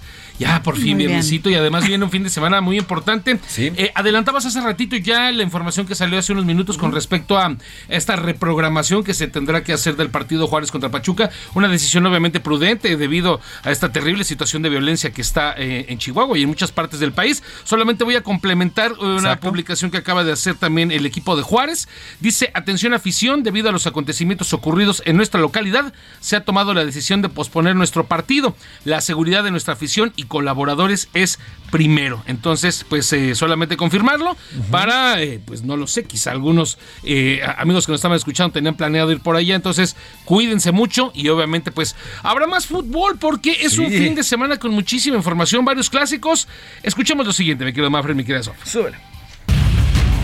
Por lo que me han dicho acá, eh, el partido con América va a ser muy lindo, también que, que se vive una expectativa muy grande, creo que va a ser un lindo partido, así que esperar a ver qué pasa. Los clásicos se ganan, lo sabemos, lo tenemos muy claro y, y ya el, el sábado lo vamos a, a tener que demostrar en la cancha. Tenemos que, que ganar el partido. Yo creo que nosotros no hemos eh, estado a la altura de, de los resultados porque la verdad es que estamos muy tristes, de verdad no- nos, da, nos da vergüenza. Los clásicos son partidos que se tienen que ganar, no, no importa mucho las formas. Parados para un buen partido, para un partido que sea emocionante, que queremos buscar los dos equipos este, la victoria y, y muy buen partido que va a ser. Escuchamos ahí a Gustavo del Prete de Pumas, escuchamos a Henry Martin del América, escuchamos a Alan Mozo de las Chivas y a Edgar Saldívar de El Atlas. Estarán enfrentando Pumas contra América el sábado a las 7 de la noche y también el equipo de Chivas contra Atlas. Son buenos partidos, pero verdaderamente, digo, hay que analizarlo como es, ¿no? América es el número 15 de la tabla, eh, Chivas también está por ahí de 16, Pumas es el número 10, Atlas también está abajo, entonces son tres de los cuatro equipos de mayor convocatoria nacional. Hay mucha gente que por ahí que medio se me eriza cuando dicen que son los más populares. Vamos a definirlo como de mayor convocatoria, ¿no? Sí, sí, sí. Atlas es el bicampeón, pero no ha iniciado bien el torneo, pero estos son el tipo de partidos en los que un antes y un después, garra, sí, ¿no? sí, sí, es un antes y un después. De aquí puedes catapultarte. América viene de ganarle precisamente al equipo de Juárez. El equipo de Pumas viene de esa tremenda felpa que le puso Barcelona. Chivas es el único equipo que no ha ganado en, en el torneo y por el contrario, eh, Pumas es el único equipo que no ha perdido. Entonces estaremos revisando el día lunes, ¿no? Cómo, cómo, están, eh, cómo les fueron estos partidos. Sí, y yo voy a América, obviamente. Espero que gane Miami. No, y además- se fue a la fácil, ¿no? Sí, ¿verdad? claro, No, se- obviamente. Se, fue a la fácil. Y a ver cómo va también este fin de semana a las Chivas contra el Atlas, ¿no? A ver Sí, si no llegan confiados. No, llorando, a ver si no llega llorando el, el señor Pepe. También rápidamente, este fin de semana se juegan playoffs, obviamente Ajá. de la Liga Mexicana. El equipo de eh, los Diablos Rojos del México ayer ganó, van 2 a 0 en su serie. También el fin de semana, mañana 10 de la mañana, el segundo partido de la selección femenil sub-20 contra el equipo de Colombia. Y viene NFL, también eh, pretemporada. Hoy hay dos, eh, cuatro partidos de NFL, así que temas muy interesantes. Pues estaremos eh, ya recorriendo, ya recorriendo esta ruta deportiva el lunes contigo, Oscar. Gracias por la información. Hoy un gran día para Hoy ganar. un día para ganar. Vámonos a otro tema. A la una, con Salvador García Soto. Dos de la tarde con 49 minutos. Oiga, dentro de eh, eh, todos los, eh, los comentarios que hemos recibido y opiniones y además peticiones, bueno, pues se, se pusieron en contacto con nosotros para apoyar una causa. Se trata del señor Misael, él es, un corredor amateur, pero bueno, dice que es amateur, pero ya tiene más de 20, 20 años. Misael Gómez viene más de 20 años corriendo.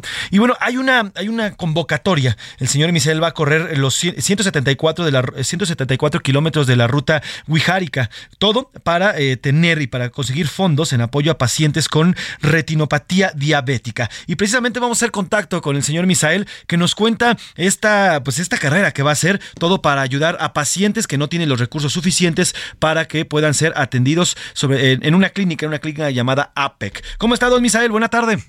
Hola, buenas tardes, José Luis y Sofía. Gracias por su invitación. Al contrario, gracias a usted. ¿En qué consiste esta carrera, don Misael? ¿Y cuál es el objetivo de correr estos 174 kilómetros? Bueno, mira, pues durante 20 años que he participado de manera recreativa y amateur y por el gusto por la naturaleza, hoy precisamente me, he dado la oportunidad de correr con causa, es decir, ligar mi pasión por correr con el espíritu de solidaridad. Y mi objetivo principal es precisamente correr esos 174 kilómetros para recaudar fondos y apoyar a pacientes con retinopatía diabética. Ese es el objetivo principal. ¿Cómo podemos, eh, a quienes queremos ayudar a, estos, a estas personas que son de bajos recursos, que necesitan eh, un tratamiento, necesitan ser operados? Y bueno, pues usted, gracias a esta, eh, pues, a, a est- a esta corrida que va a ser de los 174 kilómetros, eh, a través de usted, ¿cómo podemos ayudarle a estos pacientes? Sí, mira, al principio yo no sabía cómo hacerlo. El, la dinámica es, este, pues transformar estos 174 kilómetros en kilómetros solidarios. ¿sí? A través de la aportación de muchas personas generosas. Claro. Entonces, este, lo, lo hice a través de una plataforma de crowdfunding Ajá. que se llama Donadora. Ok. Es una plataforma este, confiable de recaudación de fondos Sí, sí. en línea, muy fácil de, de poder este, hacer, la, hacer la donación a través de tarjeta, a través de cargo o pago en tiendas, OXO. Claro. ¿sí? Ahora, eh, don Misael, eh, eh, APEC, esta APEC es un hospital eh, del, para la ceguera, para prevenir y curar la, la ceguera. Y bueno, pues usted, tengo entendido, trabaja en este, en este hospital como bibliotecario y sería a través de este hospital, ¿verdad? Que, que atenderían a estos pacientes. Así es, exactamente. Eh, llevo 20 años formando parte de este gran equipo y esta gran institución altruista que es el Hospital de la Ceguera. Y realmente pues todo lo, lo que el esfuerzo está encaminado a apoyar a pacientes que acuden de escasos recursos al Hospital de la Ceguera.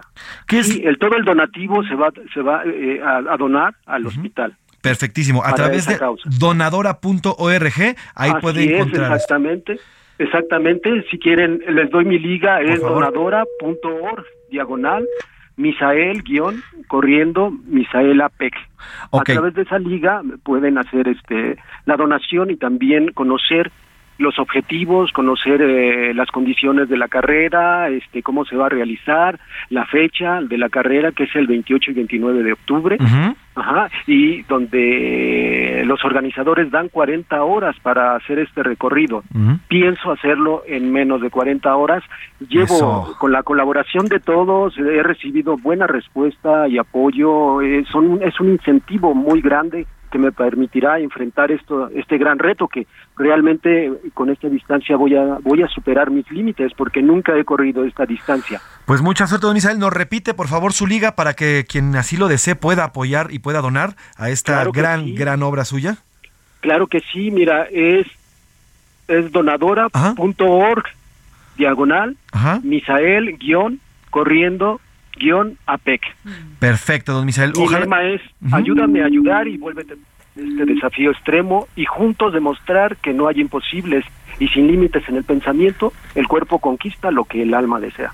Perfecto, don Misael. Pues mucha suerte, estaremos dándole seguimiento y vamos, eh, pues si usted quiere donar, si alguien en el público quiere donar, está abierto. Ya nos dijo don Misael cuál es la forma y bueno, pues siempre, siempre es importante ayudar a la gente que no tiene acceso a la salud y a través de estos, de estas grandes acciones pueden hacerlo. Pues don Misael, mucha suerte, échele muchas ganas y seguramente estaremos hablando en los próximos días de nuevamente con ustedes para ver cómo va este, este tema de la donadora. Gracias por estos minutos, don Misael. Muchas gracias por sus atenciones y a Sofía García y José Luis Sánchez. Gracias. Pues gracias a usted, don Misael, que tenga buena tarde y mucha suerte y a correr. Y ya lo sabe, ¿eh? si usted quiere apoyar esta gran causa de este Hospital de la Ceguera y don Misael, usted puede hacerlo a través de donadora, donadora.org. Nos despedimos, nos vamos. Vámonos. Buen fin de semana. Buen fin de semana a todos. A nombre de todo este gran equipo que hace posible, gracias, de verdad, gracias por haber atendido y estado con nosotros estas semanas. El lunes ya se eh, reincorpora el titular de este espacio, nuestro jefe Salvador García Soto, y aquí lo va a escuchar por acá. Por lo pronto, gracias, que tenga buena tarde, buen fin de semana. Yo soy José Luis Sánchez Macías y está usted informado. Pase muy buen provecho. Con Salvador García Soto. Un encuentro del diario que piensa joven con el análisis y la crítica. A la una, con Salvador García Soto. De lunes a viernes, de una a 3 de la tarde.